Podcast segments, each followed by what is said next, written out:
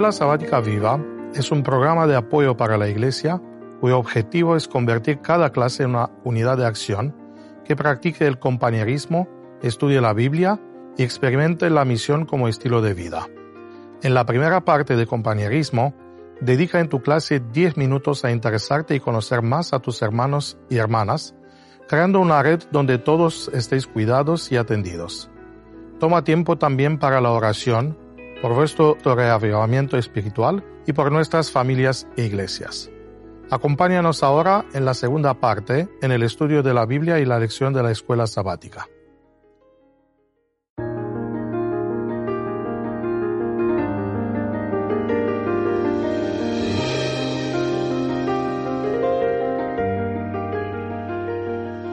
Hola, bienvenidos de nuevo. Estamos en el último, la última, parada sí, De, de nuestro camino largo de cómo entender y cómo interpretar la Biblia.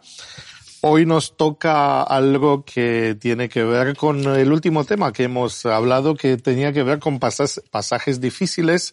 Y hemos dicho que son difíciles, pero muchos son prácticos. Sí, y, y, acerca de esta dimensión práctica de la Biblia, creo que tenemos eh, muchos textos. Noemí, tú nos decías que te hubiera gustado leer, eh, leer un texto, pero no, no, no nos dio el tiempo. Sí, y ahora, como estamos al principio, tenemos tiempo para escucharlo. Sí, es que está relacionado además con la lección de la semana pasada y con la de esta, así que es perfecto. Está en Gálatas 6.9 y dice, no nos cansemos pues de hacer el bien porque a su tiempo segaremos y no desmayamos. Y creo que eso se puede aplicar muy bien a lo que decíamos la semana pasada, cuando algo es difícil, no nos cansemos de, intentarlo, que al final segaremos en algún momento, si no, pues cuando venga Jesús lo entenderemos todo, pero también aplicado a la, vida práctica. no nos cansemos de hacer el bien, aunque parezca que a veces no, no tiene su efecto inmediato, no tiene su fruto enseguida. a veces, contra corriente, ¿no? muchas veces. Bueno, eh, leyendo este texto me di cuenta, y creo que esto se da cuenta cualquier persona, que hay diferentes maneras en cual el texto eh, influye en, nuestra mente. Hay algunas veces eh, que el texto provee información. Sí.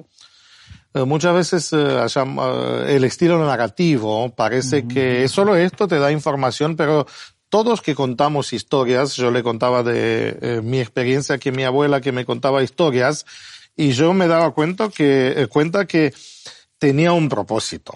No era solo para proveerme informaciones, pero estamos tan acostumbrados de ser como, no sé, de decir como espectadores y mucho, de nuestra cultura hoy día nos, eh, nos invita y nos obliga a ser espectadores frente a la, a la información. Por ejemplo, estoy mirando la tele, estoy mirando una película y no me espero que de repente alguien de la película me diga, Laurencio, te olvidaste de tomar agua hoy, eh, tomate agua.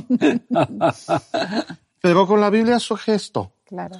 Que de repente, no sé si le ha pasado, eh, pero estás leyendo, parece que es solo información que uno contempla, pero de repente te, interpela. te, interpela, te habla. Y creo que esto es eh, importante percibir y, fíjate que, que, que, algunas veces el texto tiene los imperativos, los imperativos que nos obligan a cambiar la vida, eh, ¿no? Cambiar eh, conductas, cambiar. Pablo dice hasta el modo de pensar.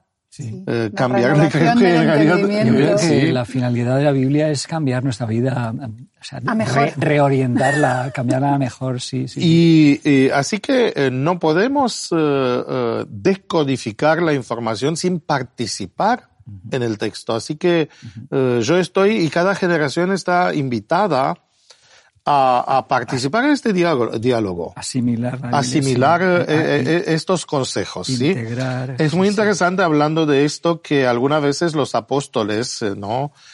Las exhortaciones. me acuerdo cuando estudié la epístola de los hebreos y que hay un gran debate quién es el autor, no sé qué, y que uno de los profesores nos dijo, la epístola de los hebreos no es una epístola, sí, nos decían, no es para los hebreos. No todos son cartas. Algunas son sermones. sermones que te, te, te, obligan a cambiar. Así que vamos a ver un poquito cómo cambia la Biblia en nuestra mm, vida. Es algo interesante que viene de generaciones pasadas. Como le había dicho, yo nací en el comunismo y me acuerdo que de repente nuestra abuela, nosotros no teníamos una Biblia. Y nuestra abuela que iba a una iglesia evangélica nos regaló una Biblia. Y esto en el comunismo era una cosa, primero que las Biblias no eran fácil de conseguir, era ilegal traer eh, y comprar Biblias, por esto eh, había traficantes de Biblias en esto, eh, y tener una Biblia en la casa era, y han pasado los años, ahora cada uno tenemos nuestra Biblia, tenemos Biblia de móvil, no sé qué, ha cambiado muchísimo. Pero tristemente se ha perdido esta Biblia de nuestra familia. Me acuerdo que se había roto una parte porque tenía tapas blandas. La verdad es que no, no teníamos una cultura de, bíblica. Sí, sí, y tristemente no la tengo. Por suerte hay copias de la Biblia, pero... Y acá tenemos, eh, eh, como, Roberto siempre nos ha acostumbrado a, a, traer Biblia. Vamos a ver la última Biblia porque acá es, es interesante, ¿no? Pues que nos va a mostrar. Hoy os he traído mi, la Biblia de mi familia. Qué lindo. Esta Biblia es bastante antigua, o sea, aunque está muy bonita, muy conservada, pero es la Biblia de mis padres. Esta es la Biblia que ellos les dieron al casarse y, con un registro de familia, no, sé si lo veis aquí, registro de familia de ellos dos con sus nombres. ¿eh? sí, ascendientes. Aquí son mi padre, nacido en 1912, o sea, hace ya más de 100 años, ¿verdad?, que nacieron. Y aquí tienen, en esta Biblia se registraban los grandes eventos. Aquí tenemos en esta página los nacimientos, y ahí está el mío, que es el primero, Mis, cuatro, o sea, mis hermanos. Matrimonio también está el mío. Mis hermanos ya cuando, mi madre murió relativamente joven, ya mi padre ya no tuvo ganas de inscribir los, los matrimonios de mis hermanos y, y las defunciones. O sea, eh, toda la Biblia, la vida de la, de la así vida. Que así que la Biblia acompaña a la familia en todos los momentos de la vida. Los alegres, los tristes. Y esta vida, Biblia de familia yo sí la guardo con muchísimo cariño. Qué bien, qué bien. Eso, me, eso lamento que Porque no hemos era también la Biblia con la que leíamos la matutina, y hay muchos textos que están subrayados, con las que leíamos eh, y, y, el culto de familia. Creo, que pasa esto porque la Biblia, la Biblia es un documento que es muy poderoso en formar una cosmovisión. Sí. Y las generaciones eh, pasadas tenían esta preocupación de cómo transmitir estos valores eh, que, que, tienen con la vida práctica, ¿no? Eh, estos, estos valores y lo hacían así. Bueno.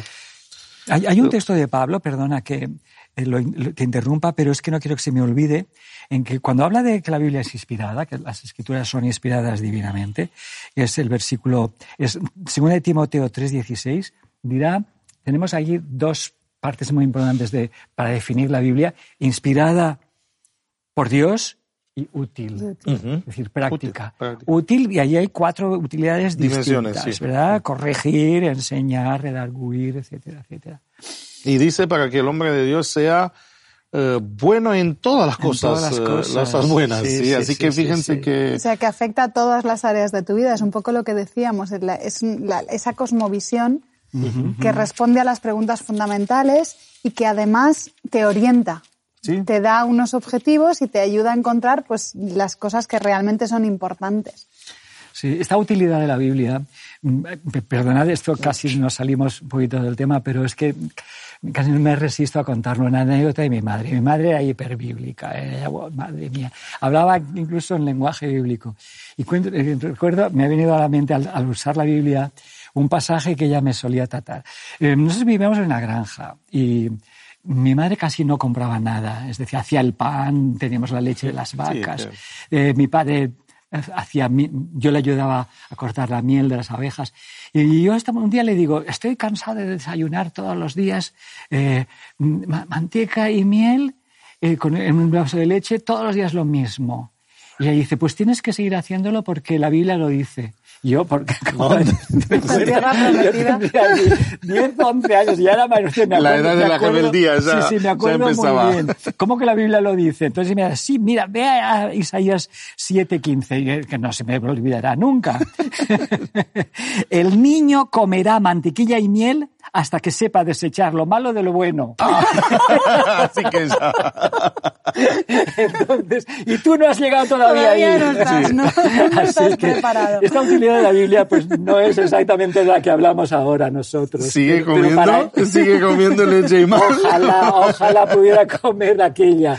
Pero, sí, me imagino eh, el sabor de la infancia, pero sí, la verdad es que la Biblia es importante, más allá de, de, de- De esta de esta anécdota, anécdota, eh, nos configura la identidad. Sí, pero para mi madre sí era de utilidad para todo. Para Sí, sí, Para eh, todo. es que eh, fíjense si hablamos no de diferentes, po- porque hoy día cuando hablamos de quién configura nuestra cosmovisión, porque uno no puede vivir sin una cosmovisión, eh, hay en la sociedad contemporánea diferentes fuentes de cosmovisión, ¿no? Y creo que es diferente cuando uno eh, eh, adopta eh, la teoría evolucionista, eh, donde nuestros orígenes eh, sí, según- Según la teoría de la evolución, eh, somos un producto del azar, no estábamos planificados. La evolución ha ido en esa dirección como podía haber ido en cualquier otra. Podríamos haber acabado siendo otra cosa o podrían las cucarachas dominar el planeta.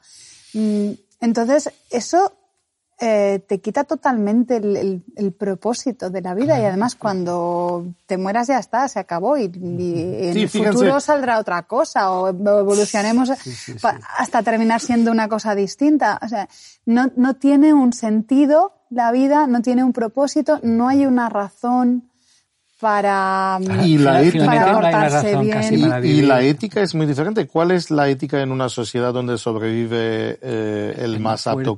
¿Cuáles serían los valores? Eh, Es que hay que luchar y crear sistemas Sí, bueno, que promueven y per- permiten esto, ¿no? Eh, eh, Sí, es dentro que- de la teoría de la evolución también un- hay una, una serie de ideas de cómo pudo surgir la ética pues para, para sobrevivir como Para grupo, en lugar de sobrevivir. como individuos, pues si nos comportamos bien unos con otros, tenemos unas reglas de actuación, pues como grupo sobrevivimos mejor, que otros grupos, competimos claro. con otros grupos que siempre pero están luchando lucha. entre ellos. Sí, sí. Pero sigue siendo algo muy utilitario. O sea, vamos a portarnos bien entre nosotros porque nos interesa, nos pero en un momento determinado Y entonces elementos como sacrificio, eh, como altruismo, como estos, son difíciles de configurar porque eh, eh, no, no, no encajarían en, en esta, en esta cosmovisión. Sí, bueno, hay ¿no? algunos autores en, en el extremo del evolucionismo ateo que dicen que, que, es, que todos esos actos aparentemente altruistas son en realidad egoísmo disfrazado. O sea, el Sí, famoso libro de Richard Dawkins, El gen egoísta. En realidad, sí, sí, cualquier cosa que hagas son tus genes intentando reproducirse, nada más.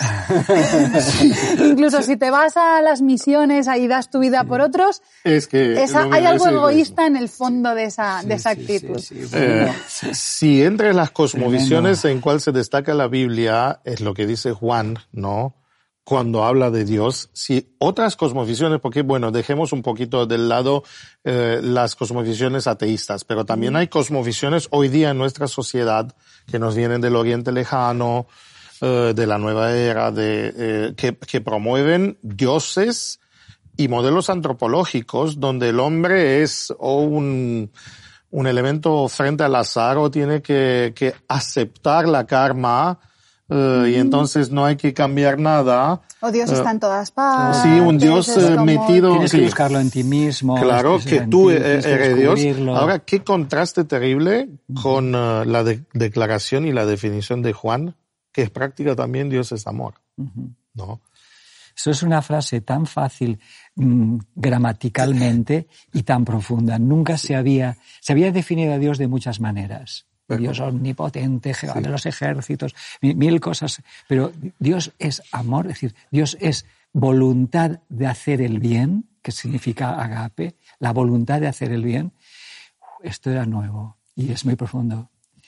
Bueno, ¿cómo hacer para, para que esta comprensión o esta manera de ver la realidad la podemos transmitir? Porque la verdad es que no hay que preocuparse solo por nosotros, sino también para la otra generación. Y acá las Biblias de la familia serán Sí. un intento, ¿no? Tenemos, eh, es interesante en la historia bíblica porque la Biblia misma nos da algunas herramientas. Hemos mencionado, ¿no? Los mesuzot, puestos en la casa, pero la Biblia enseñaba a los padres y acá hay, hay principios de pe- pedagogía que son Sí. interesantes, ¿no?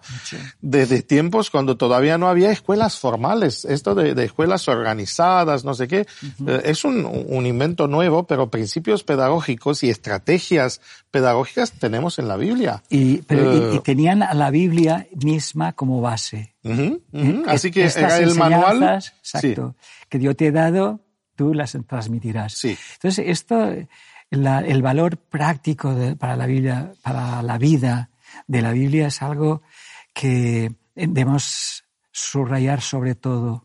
Creo que es mucho más importante esta faceta práctica. Para, para organizar tu vida, guíate por aquí. Y, y fíjense que no era solo para sábados, No, no, No. que va. sino decía al despertar, la- así, al caminar, sí, en, el- en los viajes, eh, en esto.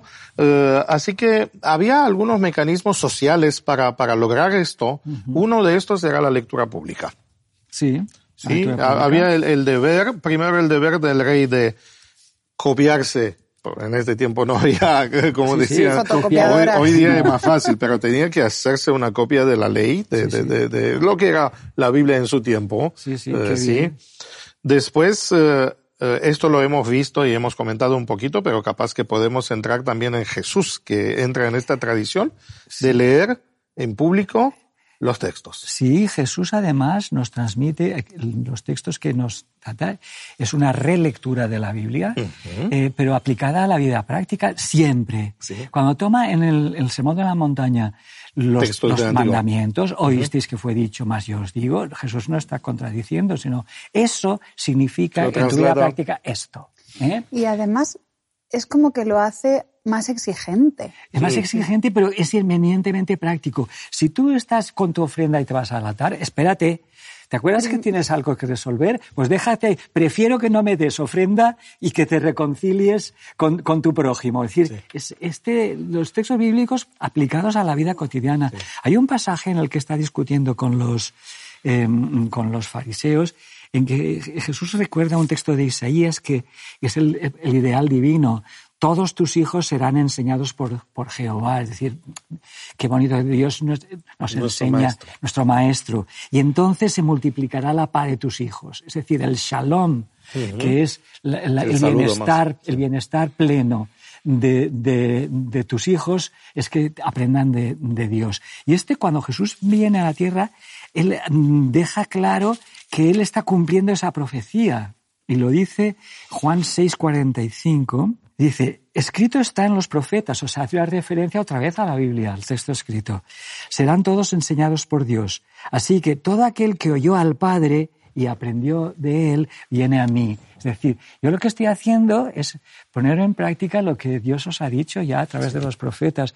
Y entonces Jesucristo hace esta, esta, esta explicación de la Biblia, la va a hacer cuando, cuando predica en la sinagoga. En la sinagoga. Em, eh, así empezó Sí, con una lectura sí, sí, pública. ¿no? Y, venido- interpretación de... Pero los textos que escoges, si te fijas, son todos para hacer el bien a los demás, para, para consagrar a los afligidos, para liberar a los cautivos, para proclamar el año de gracia. Es decir, Fíjense, en, en un tiempo cuando la gente no pensaba en protección social, él se vuelve uno que resalta la ne- necesidad de los huérfanos, de las viudas y trató bien a las la- categorías desfavorecidas ¿no? de, de su tiempo.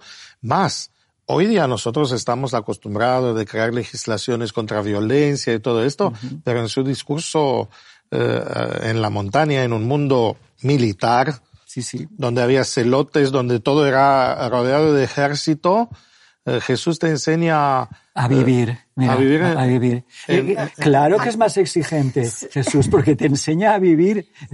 Esto que haces está, no está bien. eh, eh, esto que, es Sí, lo decía más que nada porque hay personas que han utilizado esos textos para decir que un poco que elimina la, la, la ley, porque dice, os han dicho esto, o sea, leísteis No. esto y ahora os digo. Si analizas, en realidad te está diciendo, es que eso se dijo en un principio, en un momento, y es la base, e- eso es lo mínimo. Lo mínimo. Lo mínimo. O sea, el ojo por ojo es muy lo mínimo, pero en realidad lo que Dios espera de vosotros es mucho más. mucho más. Es que tú llegues hasta aquí. Eso era lo, lo mínimo mínimo que se le podía pedir a un pueblo que acababa de salir de la Sí, esclavitud. Pero ahora vosotros ya no sois principiantes. Sí, sí, ya lleváis mucho tiempo de vivir con Dios. Fíjense- ahora hay que ir más lejos. Fíjense a, a qué nivel eh, baja o la, la, la, la, la levanta, no sé cómo decir, el, eh, el, el estándar que si la gente interpretaba, por ejemplo, eh, el homicidio solo en, el, en acciones, vamos a decir, criminales, cuando Jesús habla de violencia verbal, Verbal. Sí, sí, fíjense que, que Insultas. adelanto Insultas, cultural, si uno, si lo, tremendo. eh, ya estás matando, ¿Matando? a pequeñas dosis. Sí, ¿eh? sí. Y bueno, y el adulterio. Los- yo recuerdo, si tú miras- los conocerás muy bien los textos. ¿Cuándo era consumado? Bueno, esto, eh, ahí entraríamos en zonas escabrosas, porque, pero el Talmud se metía en esa Sí, sí, línea. sí. ¿Hasta, ¿Hasta dónde puedes decir que no era adulterio? ¿Hasta dónde podías llegar? Jesús dice, cuidado, que eso empieza ya con las miradas. ¿eh? En la mente, eso. Eh, Sí, sí, Sí. empieza en tu cabeza. Sí, Es decir, no, no vamos a ver eh, hasta dónde puedes llegar, sino dónde empieza. O sea, Por- en este sentido, y yo a veces lo digo a mis alumnos que, cuando enseño evangelios, que Jesús nos enseñó a vivir con Dios, con nosotros mismos y con el Y con los. Sí, sí. Y esto es el manual de instrucciones, que- vamos a decir así, para, que funcione la sociedad.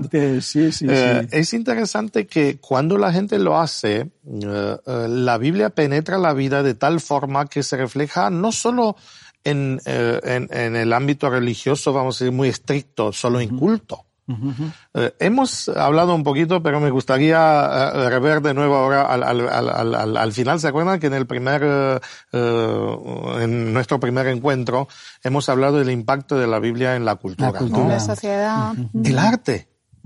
Eh, No, no puede quedar solo una cosa de iglesia o, o solo una cosa de sinagoga o solo una cosa de la Biblia, no. La, la Biblia eh, Cuando se, cuando la Sí. Biblia es importante para alguien, ¿Queda claro? Todo, lo impregna Sí, todo. sí. De la abundancia del corazón habla la boca. Y a- a- tú que eres músico, ahí en ese área la, la, Es la impresionante, ¿no? vida espiritual se manifiesta en, en- En- en en- melodías y en cantos. Y, y, y, y sabe que, que es interesante que si, si, eh, si, de punto de vista técnico, esto al principio no existía, Dios lo mandó. Después el judaísmo necesitó, sintió la, la necesidad, porque es un método didáctico bas- bastante bueno, la música. Eh, me- eh, la memorización eh, aumenta cuando estás vinculando un texto escrito un te- eh, con, con la música. Empezaron a, primero aparecen las cantilaciones, que son que algunos textos, al principio eran solo algunos, pero ahora si uno tiene una Biblia hebrea, todos los versículos se pueden cantar. La puedes cantar toda La la, puedes Biblia. cantar. Después tenemos una colección especial de salmos, Sí. Que que eran, canciones. era un cancionero. Sí, que y, y las cosas se memorizan mejor en, en- verso y en canción. Y sí, sí. fíjense que si hablaba de Pascua, eh, los evangelios, hay acá de nuevo una contradicción, porque una dice, y cantaron el canto y otro- otros las canciones. Lo que dice que cuando se terminó la Pascua, que Jesús organizó la Santa Cena, Sí, sí, sí. salieron y cantaron. Cantando. Y Jesús sabía lo que le espera. Uf. Sabía lo que le espera. Así que fíjense cómo eh, esto de cantar el texto, y esto no, no lo, lo, lo, lo- lo hicieron también los apóstoles. Si hay las cosas lindas de las catacumbas, ¿no? Que, que quedan, o esto, que es que allá, en oscuridad, en esto, en la cárcel. en la cárcel, Mira, yo tengo un texto de Pablo que me, a mí- he estado trabajando en la epístola a los colosenses eh, muy a fondo eh, últimamente. Y hay un texto que me interpeló porque yo no soy músico, ¿verdad? Tú sí. Y, y- y en ese sentido yo me siento un poco más inculto. En- al final de la epístola a los colosenses, el capítulo 3, Hablando de la Biblia que tiene que transformar esta vida, la palabra de Cristo habite ricamente en vosotros, o sea que es Ricamente significa, sí, sí. sí que inte- integrarla a la que asimismo fuiste llamado. Es decir, esta palabra enseñándoos y amonestándoos unos a otros, entonces hay muchas maneras comunicando lo que estamos haciendo ahora, creo que estamos en este versículo, con toda sabiduría, y además cantando con gracia, o sea, no a mala, de, con mala, Oídos, mala gana, sí, sí. cantando con gracia en vuestros corazones al Señor, con, y tres categorías de, de, cánticos. Salmos, y imagino, pues son los, los salmos, los ¿no? salmos de la Biblia, o sea que, bueno, nuestra herencia judía la, la respetamos, y la, eh, con himnos, que son composiciones para cantar en grupo, ¿verdad? donde se exalta a Cristo, realmente. Y, y muchos piensan que hay pasajes de Pablo que son fragmentos de himnos, incluso aquí en Colosenses.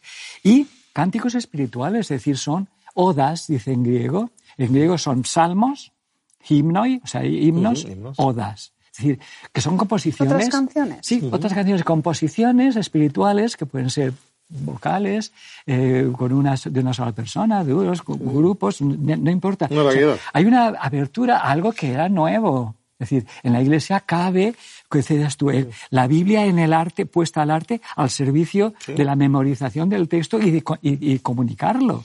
Que es el- la, Fí- la- Fíjense, en este tiempo había menos artes que hoy. Sí. Hoy capaz que, que, que si seguimos este mandato de hacer la Biblia accesible como cosmovisión, deberíamos incluir lo que hacemos ahora, el séptimo arte, ¿no? Sí, El- la cinematografía y incluirlo en- eh, en, en esto. películas, En en- películas, en, eh, eh, para que la Biblia sea parte, eh, forme parte de, de- la cultura de- de, de la los vida. demás también. Sí, sí. Algo que es también una cuestión personal, lo de la meditación y contemplación. La verdad es que si uno eh, quiere aprender o, o disfrutar de la Biblia, necesita tomarse tiempo. Sí. Lo vemos a Jesús haciendo esto.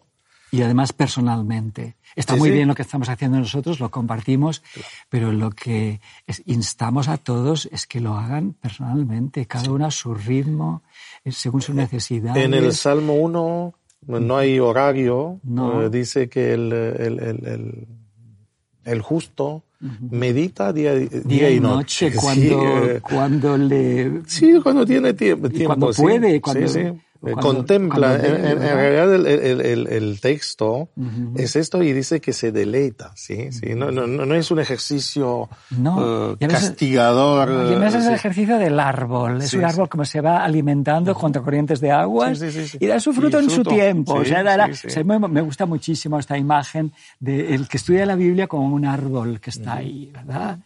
Y es importante, algo de, de lo que se habla mucho ahora es que sea tiempo de calidad. Sí. Que uno se planifique para estar con Dios, con su, eso, alejado de otras distracciones y En realidad, escuela sabática viva, y esto me, me, me, me me trae a esta imagen del árbol, ¿no? Árbol, Sí. árbol que, que, que siempre Que se, se nutre. alimenta, se nutre Eh, y da. Es un proyecto, es un proyecto que está alrededor del texto bíblico. Totalmente. Eh, eh, eh, más allá de, de nuestras discusiones, en realidad lo que da vida espiritual Es el estudio personal, es el estudio personal y personal y compartido. Y compartido. Porque Sí, al compartir claro. Se- aprendes de los enriquecemos, demás. sí, Sí, nos dos- enriquecemos.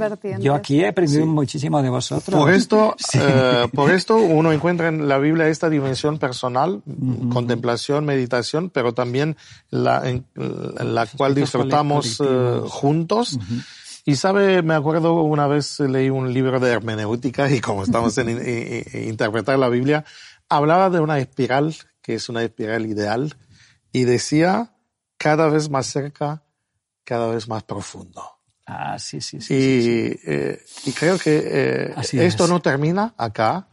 Eh, va a continuar. la Biblia nos, no- nos habla que a- hasta en, en el cielo vamos a, a seguir este estudio, Aprendiendo de Dios. aprendiendo, acercándonos más, encontrándonos con Él.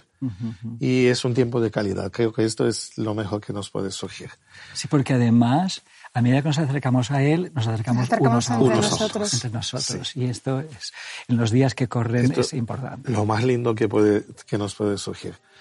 Ya el tiempo se terminó. Pues, Son ha sido un 13 placer. semanas. Muchísimas gracias, Roberto. a Muchísimas gracias. Noemí, por estar con nosotros y seguimos. Que Dios os bendiga mucho. Seguimos. Seguimos. Amén. En la tercera parte de Escuela Sabática Viva, usa 10 minutos y analiza. ¿Cómo podemos aplicar lo estudiado? ¿De qué manera puedes compartir tu esperanza con las personas que te rodean? Animamos a cada unidad de acción a tener una experiencia más allá del sábado. Cread vuestro propio proyecto misionero. Programad en vuestras casas reuniones para orar y confraternizar. Buscad un tiempo en la semana o el sábado en la tarde. Gracias por acompañarnos hasta aquí y querer que tu escuela sabática sea un proyecto lleno de vida. Nos vemos la semana que viene.